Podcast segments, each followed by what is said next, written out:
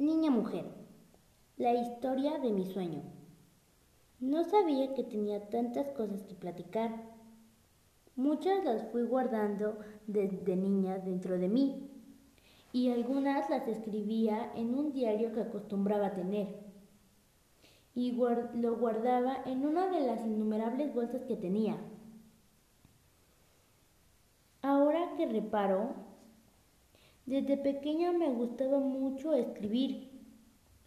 Le escribía a todas las personas que me caían bien y, parecía, y parecían agradecidas a mis ojos.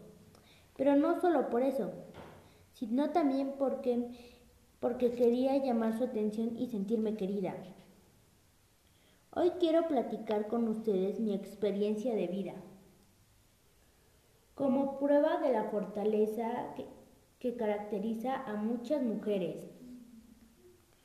Como yo han sentido desfallecer y sin miedo han enfrentado la vida convirtiendo lo malo en bueno.